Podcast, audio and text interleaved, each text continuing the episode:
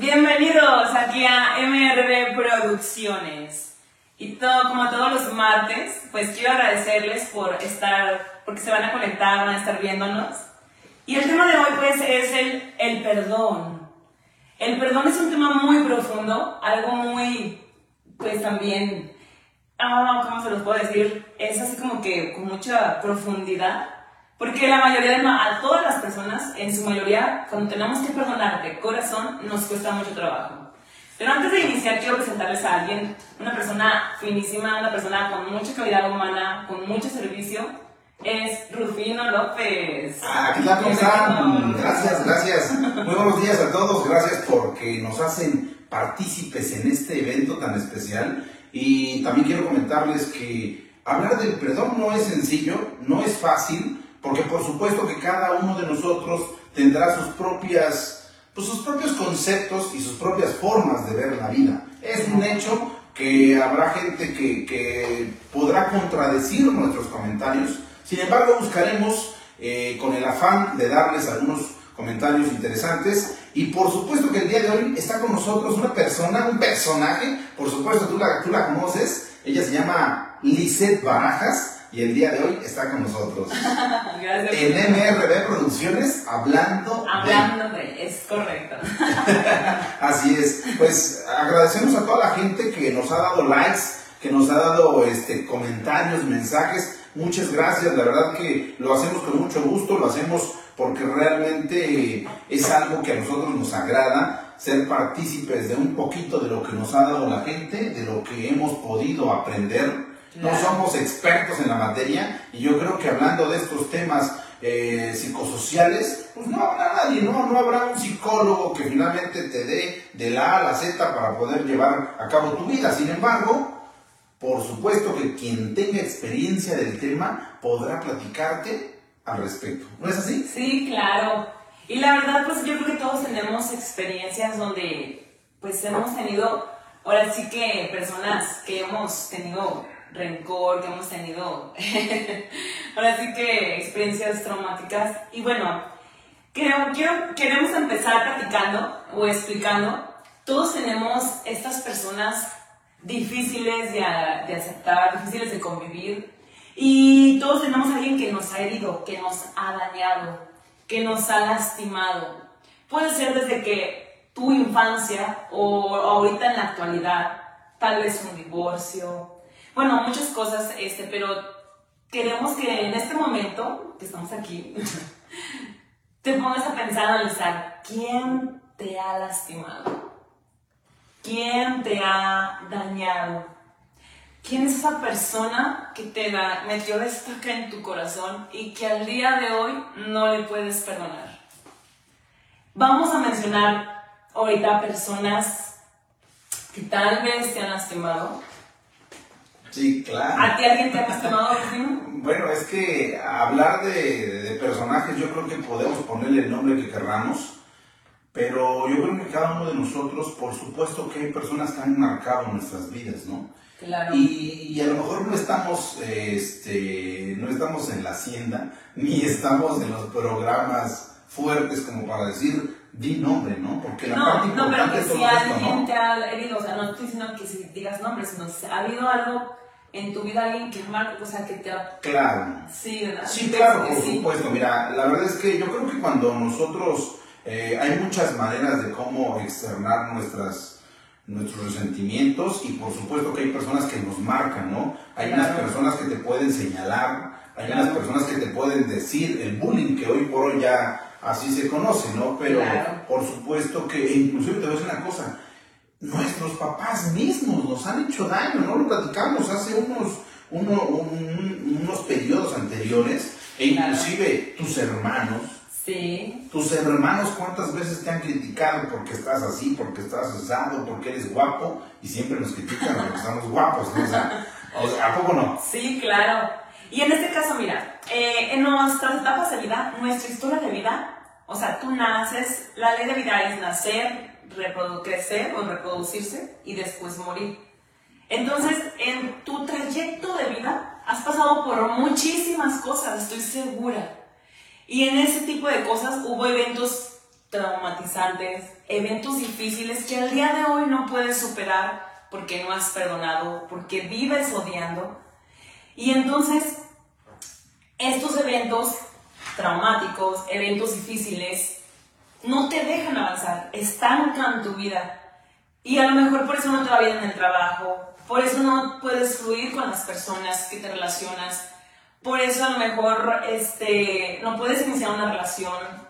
Entonces tienes que, la raíz para avanzar en tu vida es el perdón.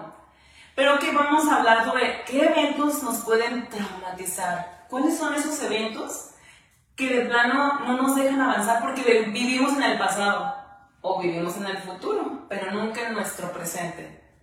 Entonces, uno de los eventos que suelen marcar nuestra vida, el que a muchas personas les pasa tristemente, es, número uno, una violación. Una violación, o sea, la verdad, a la mayoría de las mujeres les pasa que de niñas fueron violadas, tal vez por tu papá, por tu padrastro. Es difícil porque sucede de quien menos te lo espera, ¿sabes? Y también le pasa a hombres, las mujeres no somos las únicas. ¿Tú qué opinas sobre la No, la verdad es que son temas muy delicados.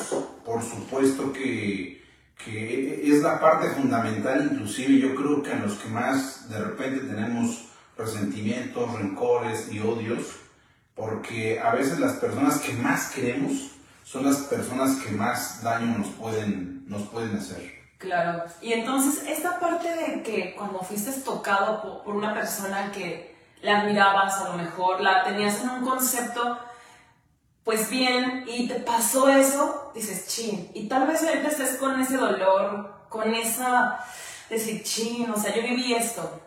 Ok, uno es la violación, otro, el maltrato de nuestros padres. Puede ser físico, psicológico y emocional. Cuando te compararon con alguien, cuando te dijeron tú no vales, tú no sirves. Entonces, son eventos que se quedan en tu alma, se quedan en tu ser. Claro, claro, por supuesto. Fíjate que en ese, en ese punto importante, ¿cuántas veces este, los papás hacen la comparación de los hijos, no? Oye, alguien sale más preparado tiene otra iniciativa, lo que ustedes quieran, pero siempre va a haber, este, es que tu hermano, fíjate cómo es esto, es que tu hermana, ¿te das cuenta cómo es? La de los 10 es la que aprende, la que es tranquilita, la que, la que me obedece, ¿no? Pero sin embargo, tú eres el que estás de aquí para allá, vas para acá. Eh, la verdad es que debes de tranquilizarte, entonces tú te quedas así con esa parte, pues que de una u otra manera psicológicamente sí te daña. Claro. Y en ese caso, eh, la familia tristemente a veces son los que más nos dañan, inconscientemente, porque no tienen bases o no tienen esa sanación emocional, espiritual, mental, para poderte aportar cosas buenas. Entonces, tristemente, algo también traumático son nuestros familiares que en vez de darnos amor, nos tumban, nos humillan, nos traen ahora sí que en filo porque esperan demasiado de nosotros o nos exigen algo que realmente a veces, o quieren que seamos alguien que no somos. Entonces por ahí también va un evento traumático difícil y que a lo mejor le guardas rencor a algún familiar, a alguien de tu familia, por ahí tú le guardas rencor y odio Ahí detecta quién, quién, a quién de tu familia le guardas rencor. Otro evento difícil y traumático es cuando hay un asesinato de algún familiar. Ahorita vemos en las noticias cuántas muertes, cuánta, cuánto dolor, ¿sabes? Que mataron a fulanito, a sultanito y tal vez a ti te pasó de que asesinaron a tu papá, a tu mamá, a un hermano. Esto es doloroso, ¿sabes? Duele, pero ocupamos mencionarlo porque de aquí nos, son, eh, nos transportamos para por qué se genera el odio y el rencor, para poder después perdonar. Claro, por supuesto, fíjate, uno de los puntos importantes es eh, el dolor que finalmente acecha a una familia cuando ocurren estas situaciones, ¿no? Vivimos en un, en un país, en un mundo donde la cuestión de la seguridad cada vez es más complicada y nos estamos topando con ciertas circunstancias que muchas veces eh, por una cuestión de estar en ese momento, por una cuestión de que tú pasaste y pues algo sucedió y perdieron la vida, eh, sucedieron ciertas cosas.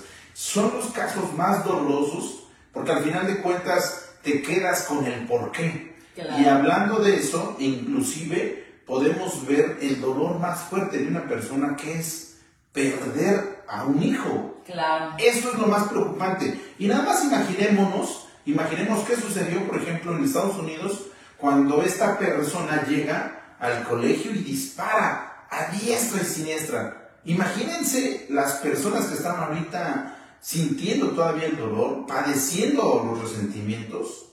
Claro, o sea, y todo evento traumático pues es doloroso, ¿sabes? Porque te está marcando. Y esta parte de que los asesinatos, o sea, uno empieza a guardarle rencor a esa persona que mató, que te arrebató eso que más amaba, ¿sabes? A veces es un familiar, a veces son tus cosas personales que te robó, se metieron a robar a tu casa, que te asaltaron. Entonces, son cosas que no tenemos el control y que dices, ¿cómo yo voy a perdonar a esa persona? ¿Cómo lo voy a perdonar? ¿Por qué lo tengo que perdonar? Entonces, híjole, es muy fuerte. También otro evento traumático es cuando te levantan un falso testimonio. Hay personas que levantan falsos por herir, por lastimar, por envidia, y por culpa de esa persona hasta la cárcel puedes ir. Y tú eres inocente. Y entonces estas personas, el que te levanten un, un falso testimonio, también es hiriente, ¿sabes? O sea, y es como que chía. Y, y por culpa de una persona, otras personas pueden pensar mal de ti. Y entonces te preguntas, híjole, o sea, ¿qué te dice? A veces no le hacemos nada a las personas y aún así están buscando hacerte daño. Pero es que esas personas, este, pues buscan esta parte de, de dañarte y no entiendes el por qué. Sí, y en esos casos, por ejemplo, te darás cuenta que malamente, malamente la gente se va más por el, por el morbo, por lo que existe, más por la realidad. O sea, la difamación es algo que la verdad lamentamos mucho y creo que es muy importante que la gente también entienda eso. Señores, o sea, dejen la envidia de un lado. O sea, ¿por qué, ¿por qué tienen que buscar la manera de dañar? En el sentido de, oye, todos, absolutamente todos tenemos la capacidad de hacer ciertas cosas. y tenemos que tener la capacidad nosotros de entender y tener la capacidad de que hay gente mejor que nosotros. Es correcto. Pero la difamación Ocurre cuando tú tienes una envidia de por qué el otro tiene una oportunidad, pero tú te la puedes dar. Y esa difamación, créanme que a veces te marca en toda tu vida, ¿no? Es como cuando tú mandas un mensaje o cuando a ti te dicen y te ponen un apodo. Ocurre que en la primaria te ponen un apodo y todo el tiempo en la primaria te ponen un apodo, ¿no? Sí. Y te marcan, por supuesto que te marcan, ¿no? Para bien y para mal, por supuesto, ¿no? Pero cuando te marcan para mal, ¿Qué sucede? Llegas a la secundaria y dices, no, ya no me quiero llamar así. Cambias todo el contexto, pero no falta que llegue esa persona y otra vez a darle, ¿no? Es correcto. Y aquí es, Rufino mencionó otro evento traumático, el bullying. Entonces, ¿cuántos de nosotros en la primaria, en la secundaria, vivimos o sufrimos de bullying? De esas personas que nos hicieron sentir, perdón la expresión, mierda que te hicieron sentir que no valías, que no eras importante, que hasta te incitaban a que te quitaras la vida. Y muchas personas, por su mente ha pasado quitarse la vida porque sienten que no valen, que no son importantes, por otras personas que diario que te ven, no pierden el tiempo para herirte, para hacerte sacar tus efectos delante de los demás. Entonces, todos esos eventos traumáticos hacen que se vayan generando el resentimiento, el rencor. Son etapas muy dolorosas. Y bueno, creo que tenemos comentarios. sí, claro, por supuesto. Muchas gracias. Gracias a la gente que está conectada con nosotros. María de Lourdes Hurtado, muchas gracias. Fíjate que ella ha sido partícipe en cada una de nuestras tradiciones. ¿eh? Muchas gracias. Este, José Pablo. ¡Pablo! Ah, oye, Pablo, ¿verdad? Saludos, Pablo. Saludos chicos, dice aquí disfrutando este día, es un programa interesante tema. Muchas gracias Pablo. Edith nos saluda, Edith Ave, muy buenos días, buenos días Edith, gracias por estar aquí con nosotros. Eh, lo hacemos con mucho gusto y créanme que es, es importante hablar de tantos de estos temas porque nos vivimos inmersos en tanta problemática, en tantas cosas que nos están dañando el cerebro, totalmente. Sí, no, no, no. Guadalupe Gutiérrez, un saludote, hermosa. Carla Bielpan, hermosa, te amo. Las amo a todos. Oye, María de Lourdes Hurtado dice que perdonar, dijo Jesús, hasta 70 veces 7 equivale a decir indefinidamente. Oye, ese es un, verdadero tema, ¿eh? hablar de perdonar 70 veces 7. ¿Tú qué opinas al respecto? Porque muchas de las veces nos queda el resentimiento, nos queda el dolor de lo que está sucediendo. Pero perdonar 70 veces 7, o sea, yo creo que solo Dios, que es grande, podrá decirlo, ¿no? Nosotros como seres humanos, como mundanos, habrá ciertas complicaciones que tengamos, pero fíjate que no te preocupes, el día de hoy te vamos a decir algunos tips que te pueden ayudar a este tema precisamente, a poder perdonar, porque la parte importante de perdonar no es perdonar por perdonar y no es perdonar al que te hizo daño. Al final de cuentas, el perdón te sirve a ti.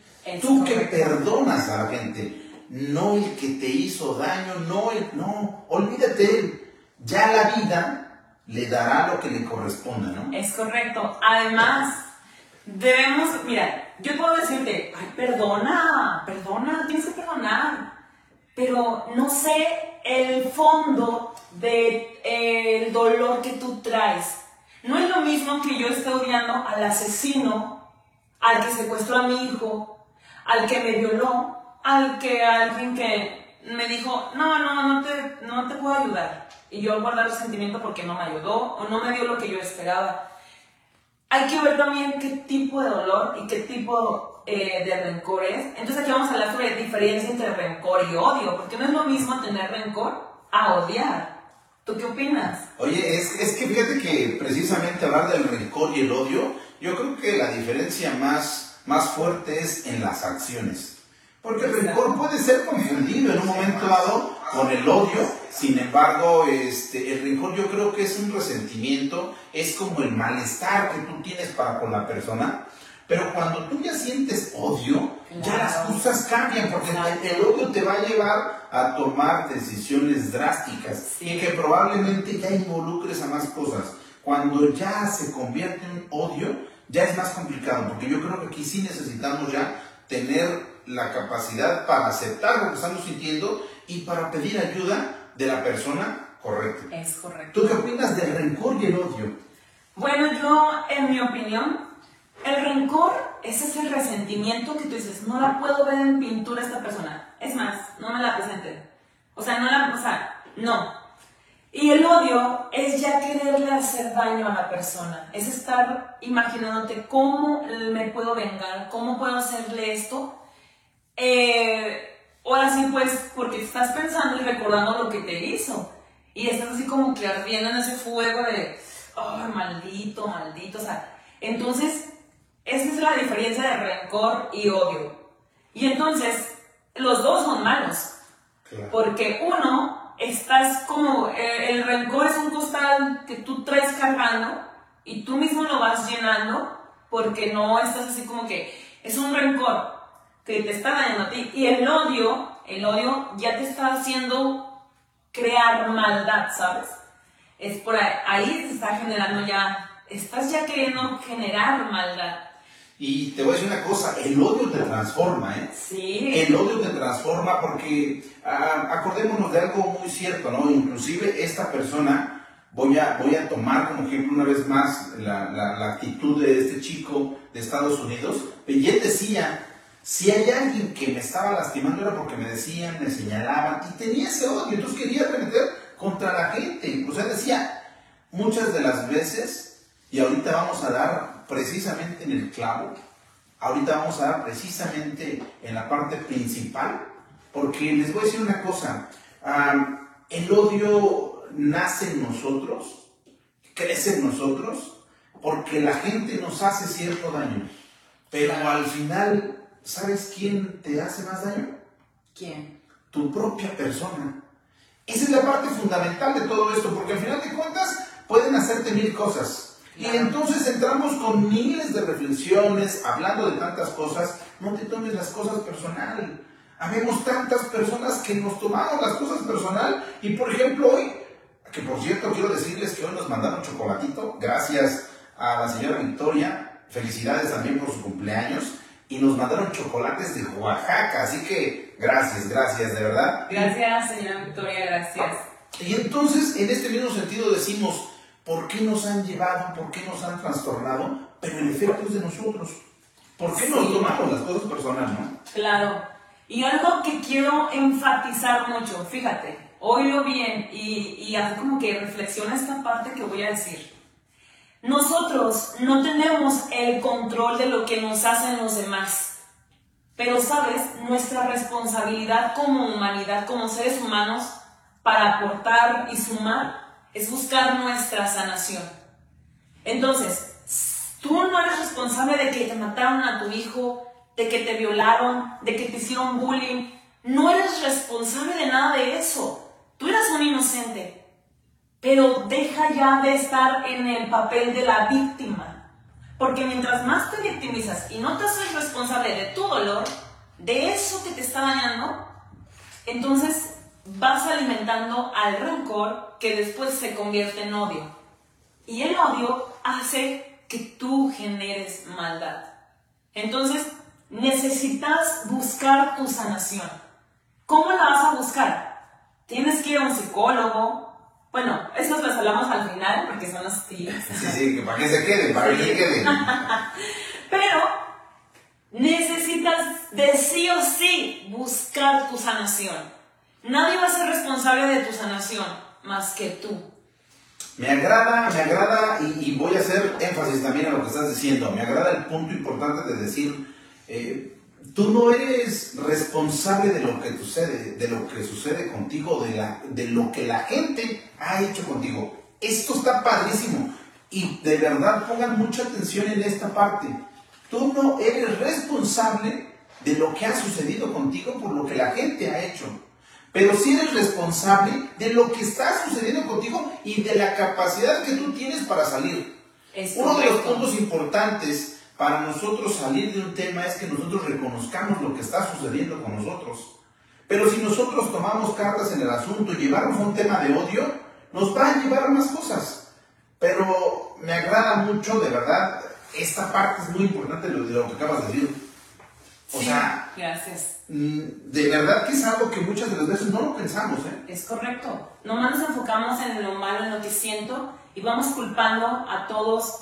Porque por- y hay una pregunta que mucha gente se hace. ¿Por qué Dios permite tantas cosas malas? ¿Por qué esto? Pero ahorita, antes de llegar a ese punto, te voy a contar una historia para darte el ejemplo de que sí es tu decisión y responsabilidad sanar.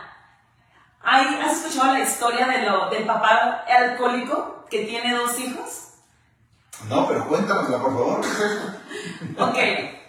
Hay un papá, núcleo familiar, es alcohólico. Tiene dos hijos.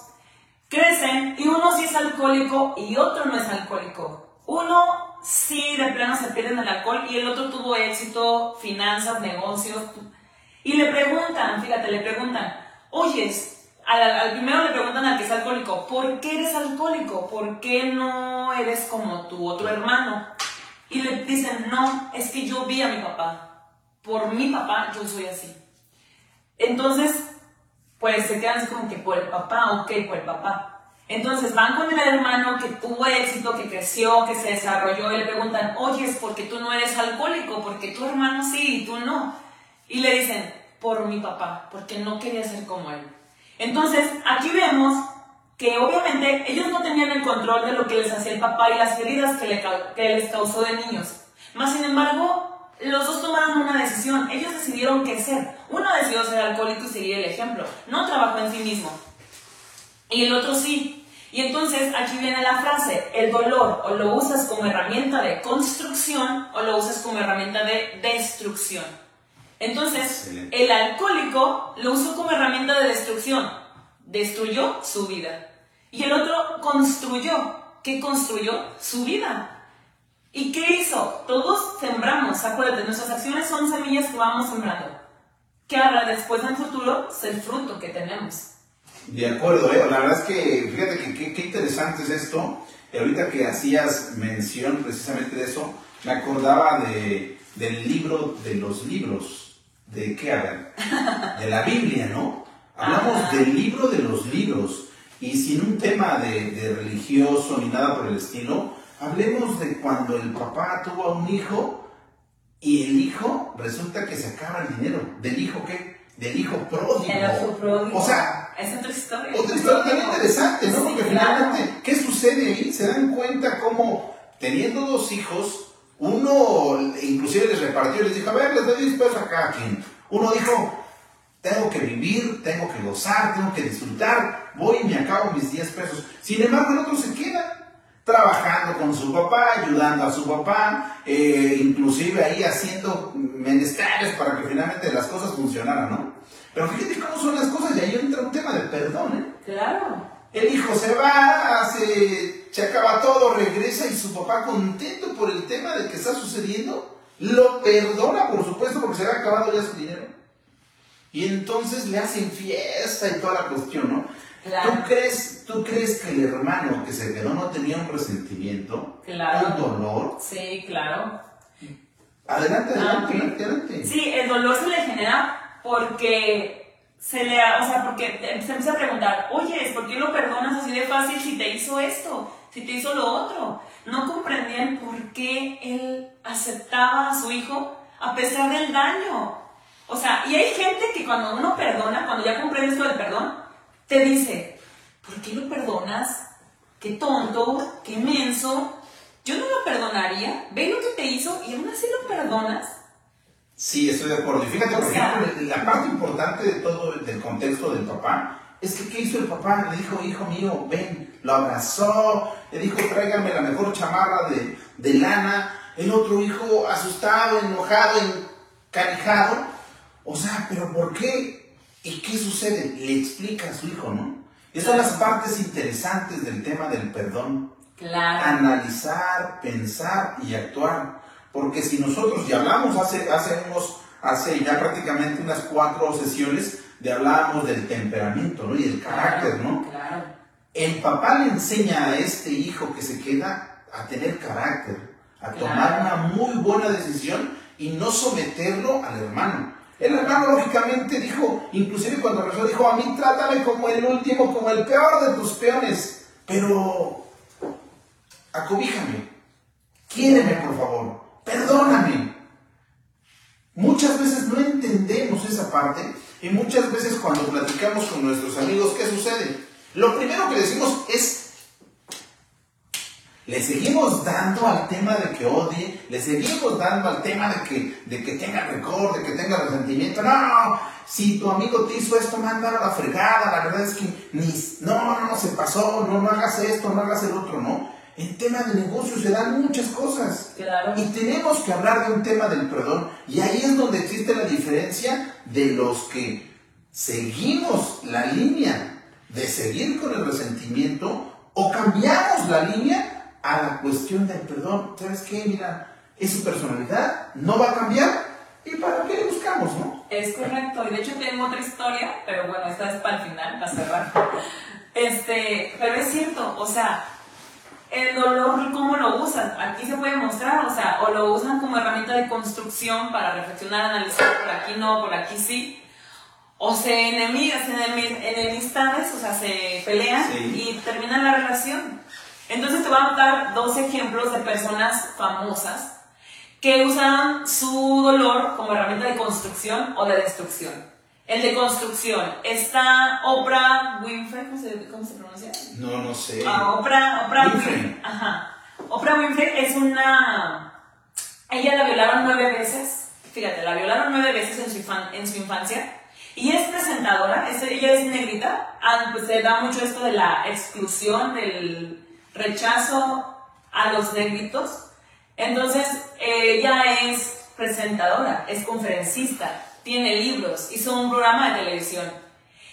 Y dices, ¿tú crees que Oprah hubiera sido esto de Oprah, la que es ahorita, si no hubieras pasado por eso que pasó? Ok, ella utilizó su dolor para crecer, para triunfar, lo construyó, lo transformó. Ahora, ¿quién lo usó en destrucción? Un alguien muy famoso, Hitler. Hitler usó su dolor para destruir. Quedó tan lastimado desde la Primera Guerra Mundial que no pudo, o sea, todo el país de hecho, pues, pero hubo esto, obviamente, eh, pues muchas personas quedaron dañadas, pero él empezó a, a odiar y alimentar y decir, ¿cómo me puedo vengar? Y entonces aquí entra esta parte de, ¿la venganza es buena o mala, Rufino?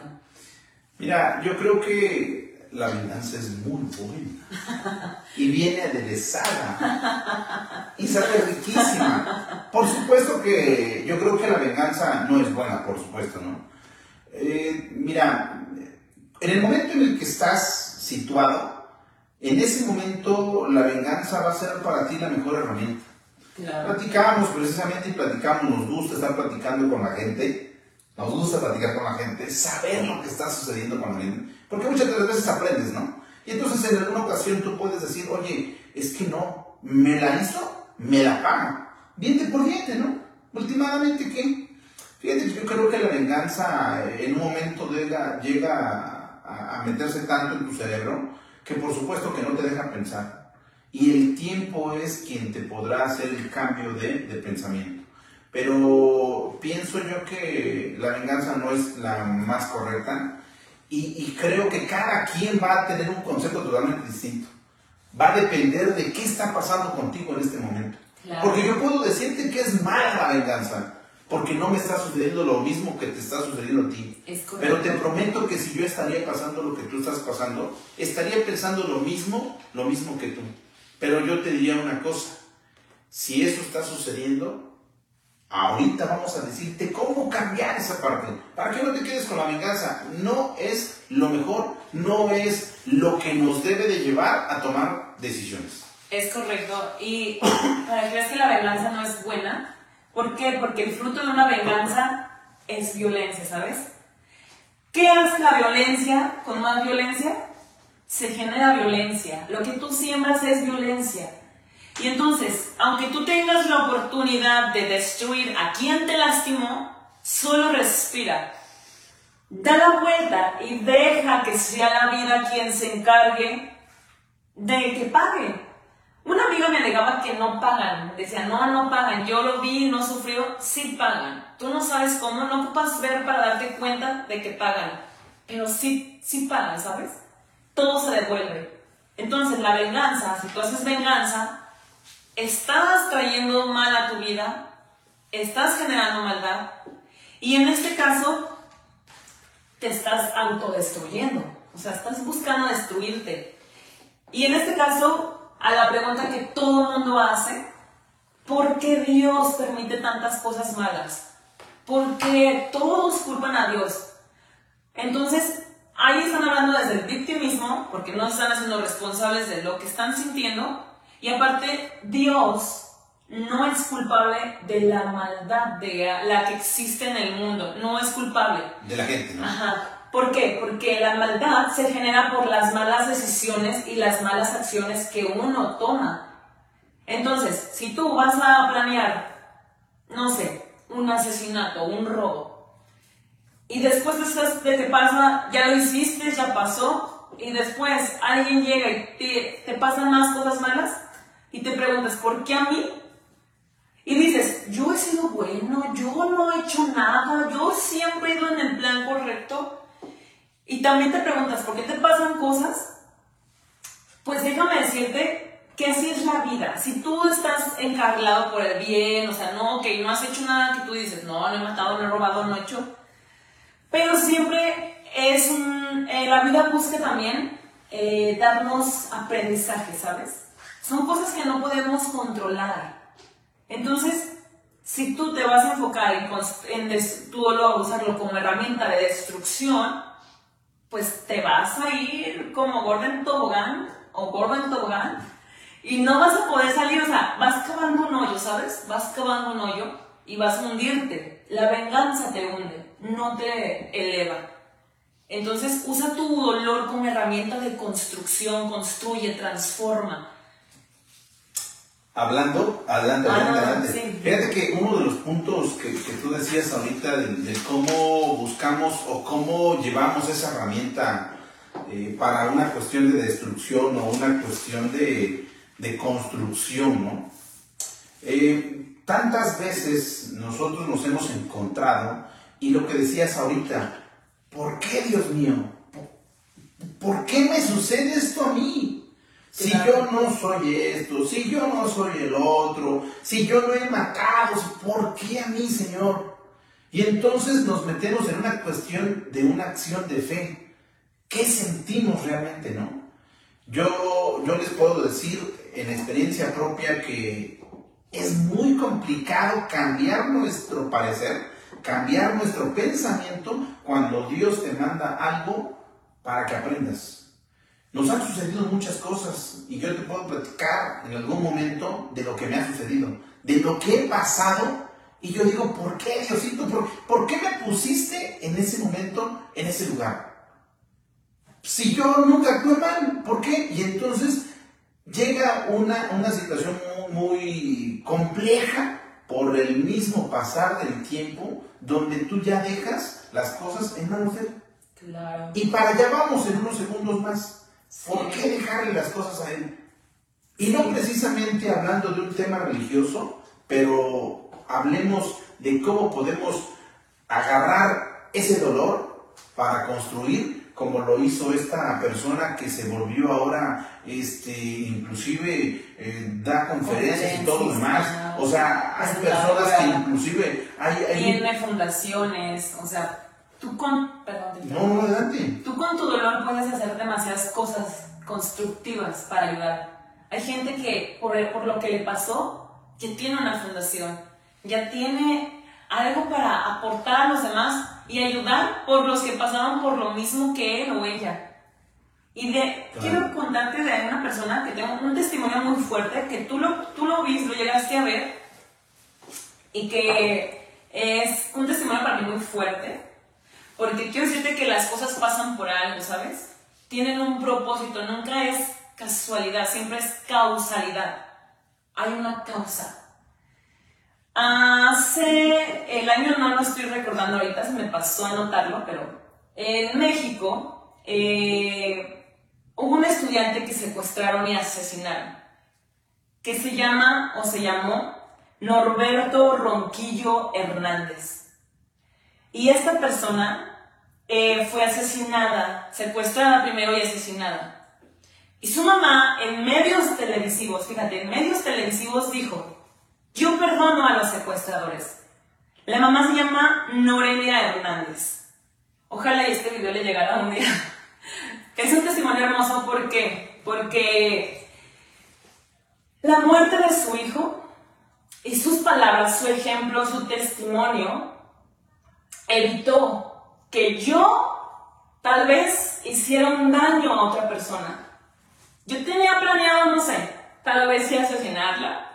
No sé, algo, algo. Yo tenía esa, esas ganas de dañar. Y si me ves así como que, wow. Entonces, ella, ese testimonio, o sea, esas palabras de decir, los perdono.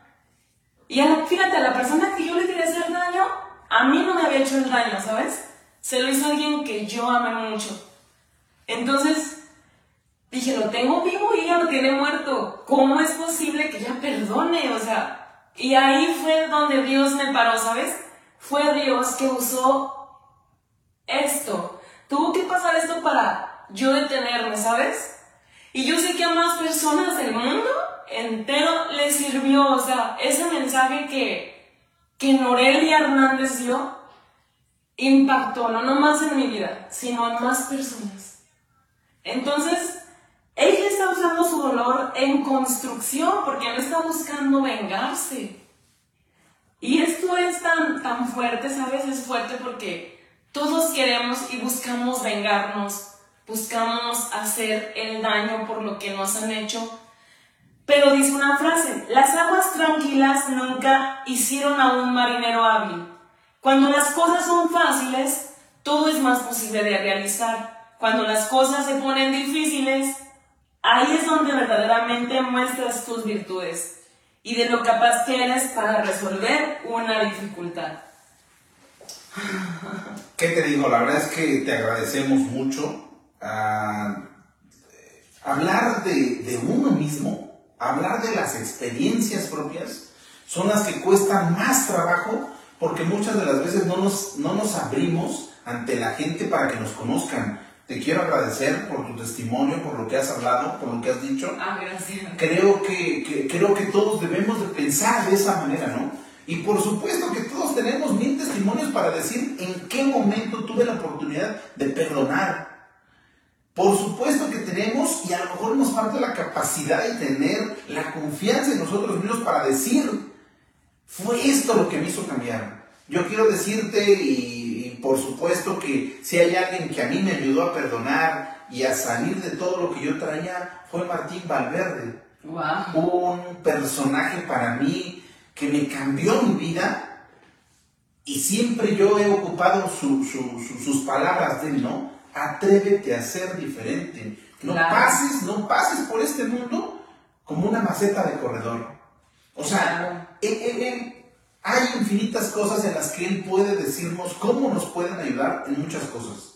Pero la verdad es que hablar de uno mismo es complicado porque muchas de las veces encontramos el señalamiento, encontramos la mofa, encontramos mil cosas que nos vuelven otra vez a dañar, ¿no? Pero precisamente Ahora sí entramos a hablar de un tema del perdón. Claro. Ese perdón. porque esa es la parte importante de todo esto. Llegar después de estar cabizbajo, angustiado, a que te digan, a ver, Rufino, Liz, ¿qué es el perdón? Claro, pero antes de iniciar con la pregunta del perdón, vamos a leer el comentario. Ah, perfecto, este, perfecto. Dice José Pablo, ay Pablo, dice, yo siento rencor y molestia por mi ex jefe Conviví en un ambiente laboral por siete años y permití mucho maltrato psicológico hacia mi persona y hacia mis compañeros. Hasta que un día dije, basta, hice lo necesario para alejarme de ese ambiente y para sembrar conciencia en mis compañeros para que ellos eviten el maltrato. Incluso ese ex jefe me dijo que iba a revisar su proceder y se iba a comprometer en mejorar. Aparentemente las cosas van mejor, pero aún siento resentimiento, dolor, rencor. Y quiero soltarlo, quiero perdonarlo, quiero perdonarme a mí por haberlo permitido tanto tiempo. Que me aconsejan, ahí vamos, Pablo, ahí vamos. Eso es todo, Pablo. Gracias por estar con nosotros. Oye, saludos a, a Yaneli Santillán, saludos cordiales, dice, desde Aguascalientes. Y también saludos a Irma Franco. ¿Qué dice Irma, Irma Franco? Irma dice, nos preguntamos por qué yo pero mejor preguntemos, ¿y por qué no? Si podemos, Dios nos lo manda, ¿eh? Estoy segurísimo de eso. Estoy, es algo que, que a mí en lo particular me ha dejado bien claro. Y el año pasado yo tuve una situación complicada personalmente, familiarmente, donde yo, por supuesto que es, es, es bueno y quiero decirlo tal, cual, ¿eh? yo Rufino, ¿no? yo no hablo por todos, yo hablo por Rufino. A veces es bueno hablarle y decirle a Dios y reclamarle a Dios. No te detengas en reclamarle. Acuérdate que, que tú puedes hablar con, con, Él y la mayor parte y lo más interesante de hablar con Dios es que tú le hables de corazón lo que está pasando, lo que está sucediendo, pero díselo tal cual, Señor, estoy triste, estoy enojado, estoy, otras palabras, porque yo no, yo no pensé que me mandaras esto. Pero cuando tú dejas ese sentimiento y buscas el cómo solucionar, las cosas vuelven a estar ahí. Y, yo pienso que dice Dios, nada más te las puse para ver hasta dónde puedes lograr, ¿no? Exacto, para ver cómo reaccionabas. Y de hecho, o sea, es así, eh, es esto de perdonar, el perdón, ¿qué es el perdón? Hablemos del perdón. Hablemos del perdón. Vamos a decir, ¿qué es el perdón? Dinos, Gino, ¿qué es el perdón? Mira, yo creo que perdonar es, conceptualmente pudiéramos decirlo que es como soltar, dejar, no acaparar. Cada vez que tengamos un suceso y que nos llegue a un tema de dolor y de resentimiento y de odio, tenemos que dejar, tenemos que soltar, dejamos, tenemos que dejar que las cosas sucedan para poder avanzar. Si nosotros no soltamos eso que tenemos, Claro. nos va a llevar a un tema de odio. Claro, exacto. ¿Tú qué opinas? Porque la verdad es que la que trae todos los conceptos es ella. es cierto, los dos, somos los dos. No, mira, yo pienso que perdonar es soltar. Porque te invito a que veas una película, se llama La Cabaña. La Cabaña, vela, está hermosa y te va a dar, te va a ayudar a también a saber perdonar, soltar. Y el, el rencor, o sea, el odio es así como quiera. Yo tengo aquí a la persona. Oye, Ni El rencor y el odio, ah, tú tienes aquí en la persona. Entonces perdonar es hacer esto. Suéltalo. Eso es lo que es el perdón, soltar. Ya Buen no ejemplo. tenerlo. Buen ejemplo, ¿eh? Pero, oye, me sentí que me ahogaba. Perdón, perdón. Entonces, perdonar es una decisión, ¿sabes? Tú decides, así como los dos hijos, que uno decidió ser alcohólico y el otro es tener éxito, perdonar es una decisión. ¿Cómo puedo perdonar? Ok, ya, ok, el perdón es soltar. ¿Cómo puedo perdonar? Sí, ¿cuáles, son- ¿cuáles serían las partes importantes del perdón? ¿Habrá como, como de la A la Z? Porque muchas de las veces escribimos o hay escritores que hablan de cómo perdonar, pero es un proceso, ¿no? Claro, es un proceso. Primero, entender que quien te está lastimando, primero fue víctima y después se hizo victimario. Entonces, es ver más allá de la ofensa, ¿sabes? Y aunque tú, si tú dices, es que me asesinó a mi es que me violó, sí, pero tal vez lo violaron. No es justificar, ¿eh? No es justificar, no se justifica. Todos tenemos que pagar lo malo que hacemos. Más sin embargo, es comprender que así como tú puedes dañar algún día porque te, en ese momento era lo correcto para ti, en ese momento tú pensabas que era correcto, también la persona lo pensó cuando te dañó. Porque tal vez mató porque le pagaron para darle de comer a sus hijos, porque están necesitados. Tú no sabes qué hay detrás del telón en la acción, ¿sabes? Entonces, el, para perdonar, ocupas a entender que el comportamiento que tiene la persona es porque hay un daño interno y no hay sanación. Lo está, obviamente su dolor lo está usando en, como destrucción, está destruyendo. Pero no sigas la cadena, oye, tú no te autodestruyes por lo que te está haciendo esa persona. Mientras hay vida hay oportunidad. Y entonces si tú tienes la oportunidad de vivir, pues empieza a sanarte. Entendiendo que esa persona está dañada porque y no, está, no ha trabajado en sí misma. ¿Qué más? Oye, es, es que fíjate que ahorita haciendo análisis de todo lo que conlleva, perdonar es complicadísimo. Sí. Es de lo más Sí, complicado. es de lo más complicado. Pero hay, puntos importantes donde nosotros podemos entrar en una cuestión del perdón. Si bien es cierto, tengo el dolor y el sentimiento, resentimiento de la persona, ella me ahorcó ahorita, ustedes vieron, sentí que me ahogaba. Pero, pero entonces yo puedo pensar, a ver, ¿sigo vivo? ¿Estoy aquí? Sí. Pero para esto necesito algo más importante. Algo que no lo puede traer Santa Claus, ni el niño Dios quizás, pero a lo mejor, ¿sabes qué? Ni los Reyes Magos no pueden hacerlo más que otras personas. Creo yo, salvo tu mejor opinión, que el punto importante de todo esto para un tema del perdón es Dios, es correcto. La no hay más, yo creo. Es y no queremos hablar de un tema de religión. No. Queremos hablar de un tema de fe y queremos hablar de un tema de un ser supremo. Claro. Piensa en la persona, en la imagen, en el concepto que tú quieras.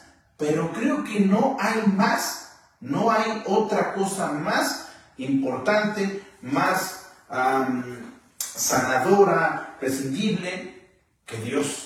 Es en correcto, ese sentido. Es correcto, porque es ahora sí que poner en manos de Dios a la persona que te está dañando, que te hizo un daño, y en tú decir, pongo mi dolor en tus manos. Y Por eso te recomiendo la película de la cabaña porque vas a entender mejor lo que te estoy expresando. Porque esa película de verdad, wow. O sea, le doy como el Oscar yo ahorita. este, vela. Y de hecho vamos a regalar el libro. Este, vamos a hacer una dinámica al final. Perfecto. Excelente. Para que, pero bueno, el sí el perdón es tener, comprender. Es comprender que todos somos personas dañadas y que todos, y quien te daña usa su dolor en forma de destrucción. Tienes que tener la empatía de ver más allá de lo que está haciendo malo. Y entonces, con la historia que quiero este, yo em, terminar o para darle cierre, para reforzar el perdón, es una historia de una persona, eh, de Víctor Hugo, no sé, Los Miserables, dice que una persona fue encarcelada injustamente, o bueno, no injustamente, pero realmente se robó un pan, un pan. De esas personas que dices, robé por necesidad.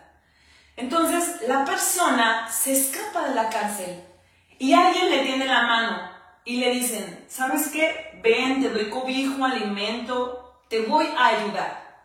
Entonces, él en su dolor, porque le hicieron esa injusticia de meterlo preso, dice, no, pues ahora para que valga la pena de que realmente me robe algo, voy a robarle a la persona que me está ayudando.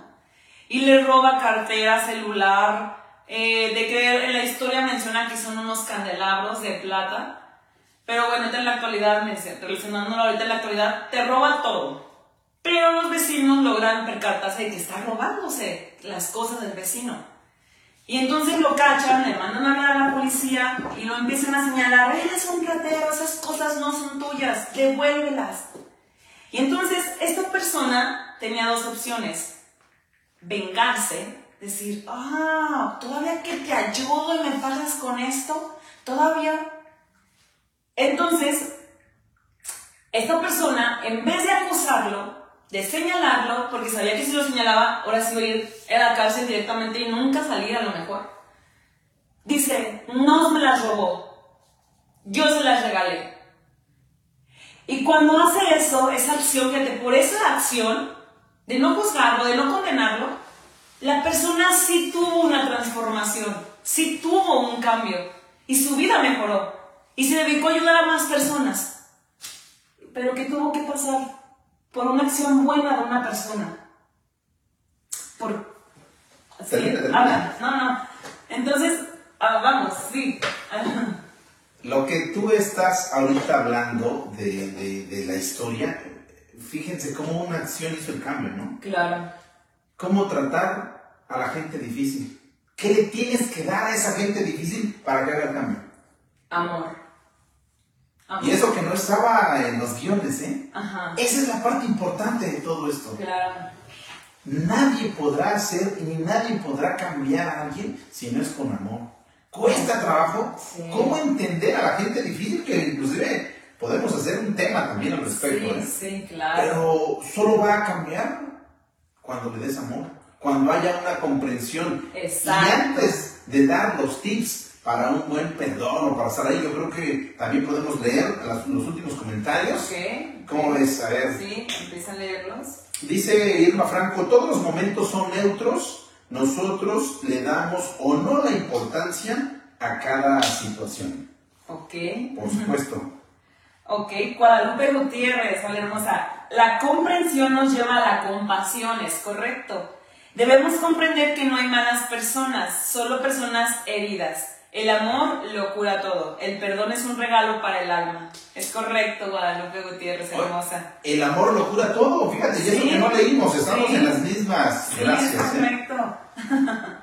Entonces, eh, en este caso, eh, te estabas comentando, perdón, estabas comentando, este, de del amor, de, la parte importante de cómo una acción cambia una, una perspectiva, ¿no? O sea, inclusive, imagínate, pero, pero quiero ponerle a pensar en el patio que ya está bien contento, que se está robando todo, ya está listo, este, ya cierren la puerta, pero nos vamos, señores. Y, y, la policía así como que ya casi viene, ¿no? Ya, ya a punto, ¿y qué dice el dueño? Este, no, tranquilos, yo se los regalé. Sí, exacto. O sea, qué personaje ¿Qué personalidad? Exacto, qué personalidad. Pero te digo, es difícil hacerlo, porque nos encerramos en nuestro dolor y nos ciega el enojo, la ira. Entonces, ¿cuánto autocontrol de la persona? ¿Cuánta sanación hay dentro de sí misma para poder haber reaccionado así? Porque solamente sanando nuestro dolor podemos reaccionar con una acción buena, no con una acción mala de venganza o de odio. Y sí es difícil porque tenemos muchas personas difíciles de amar. Entonces, te doy con esta frase, eh, ponla en tu Instagram. De hecho, quien publique la frase, quien la publique y nos etiquete, que etiquete a MRB Producciones, los primeros dos, van a ser dos libros, los primeros dos, quien etiquete a MRB Producciones con esta frase, las personas más difíciles de amar son las que más lo necesitan. Las personas. Las personas más difíciles de amar son las que más lo necesitan. Entonces, comenta, etiqueta, los primeros dos van a ganar el libro de la cabaña. Interesante libro y ya se volvió, ya inclusive del libro salió la película. Ajá, del libro Una película la bastante interesante Sí. y habla precisamente de esto, del perdón. Ajá. O sea, habla de cosas tan interesantes que muchas de las veces no entendemos por lo que nos sucede, por lo que nos pasa, Ajá. pero precisamente esa es la parte importante de todo esto, buscar una alternativa para poder perdonar. Claro. ¿Cómo ves? Con esto prácticamente estamos Cerrando, pues. cerrando y hablamos de tips o algo así muy práctico, Sí, precisos. No, pues sí, tips. mm, Mira, precisos. Uno, oración. Oración. Yo creo que es importante hablar con Dios y decirle, oye, estoy enfadado, estoy en... Exacto. La oración número uno, orar. Ora, ponte a orar. Arrodíllate o como tú sepas orar. Entrégale ese dolor a Dios. Dile, me siento así, le quiero hacer esto y quiero hacerle esto. Pero sí sirve. Te lo digo por experiencia. Dios se lleva tu dolor, te aligera la carga. Y sí, o sea, empieza a orar.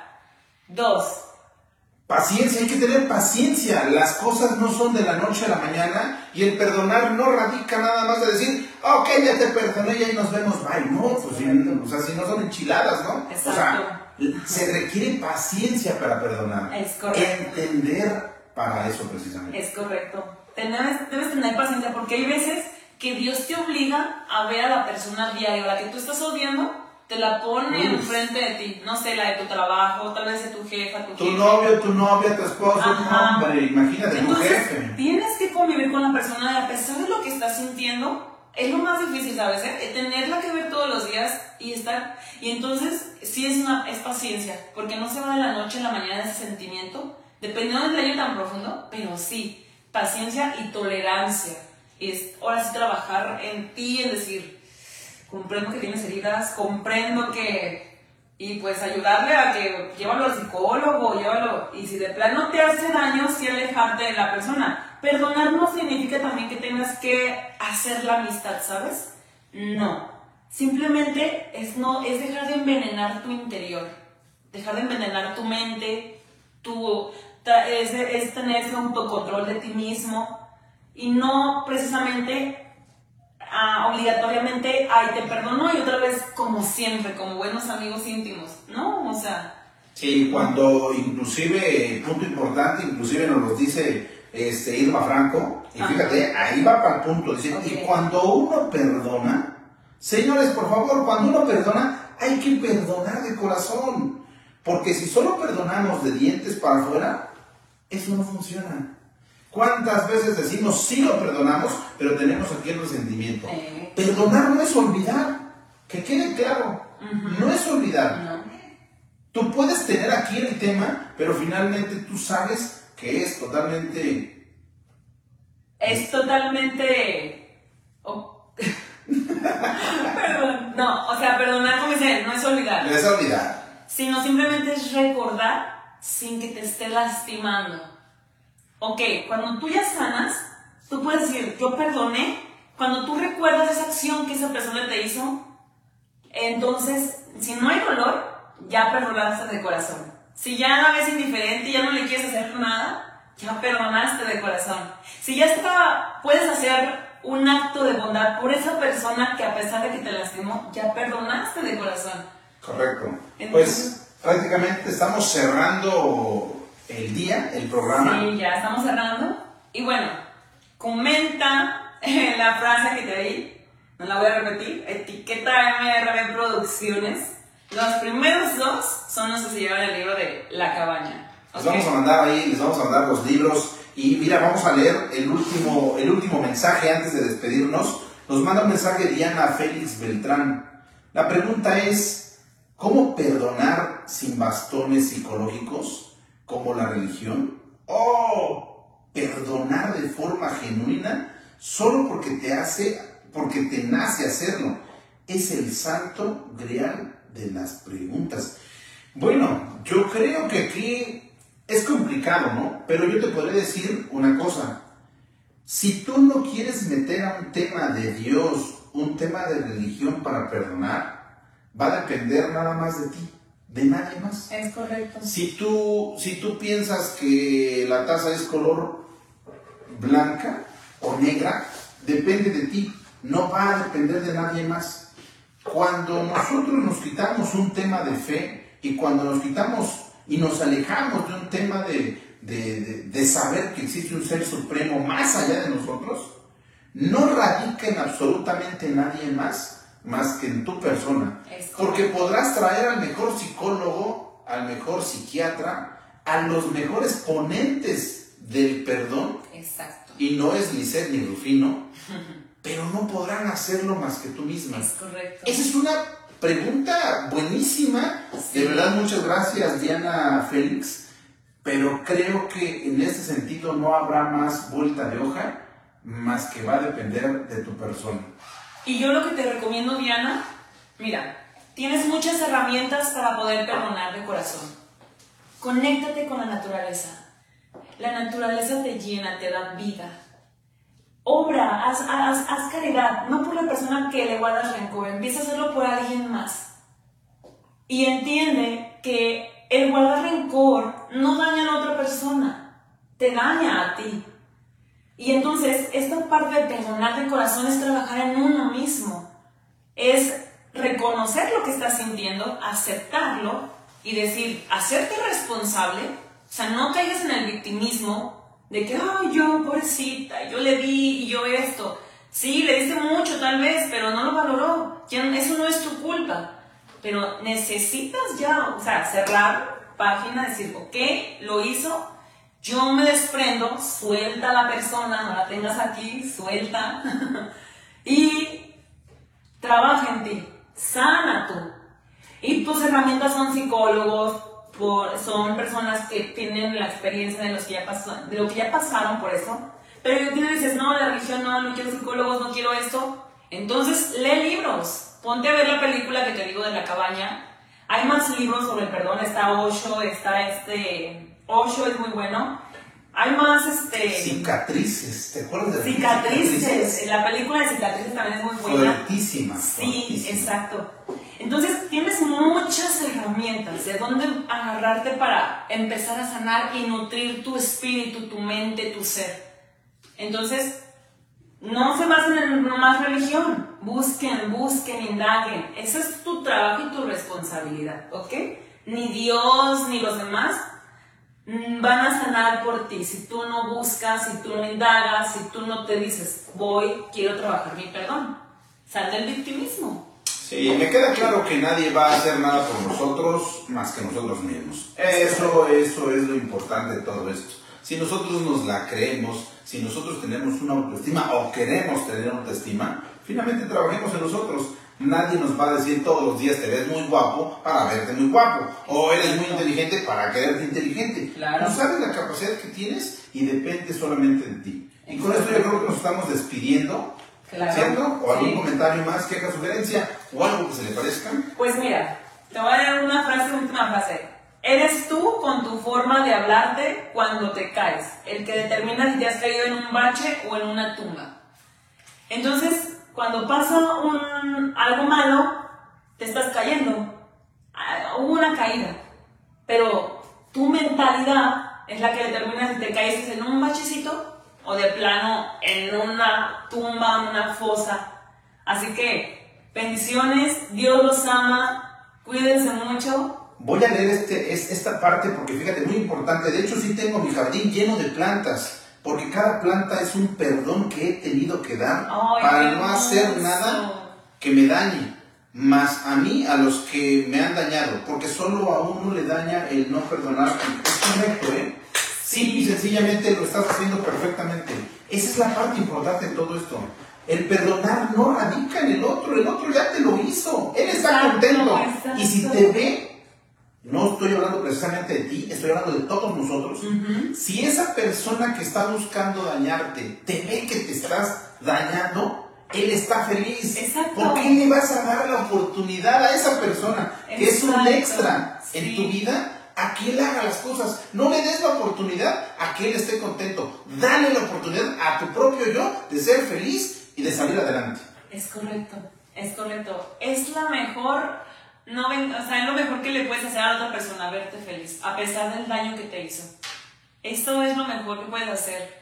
Y tú te vas a sentir mejor contigo. Si buscas venganza, simplemente estás actuando y cayendo al nivel de la otra persona.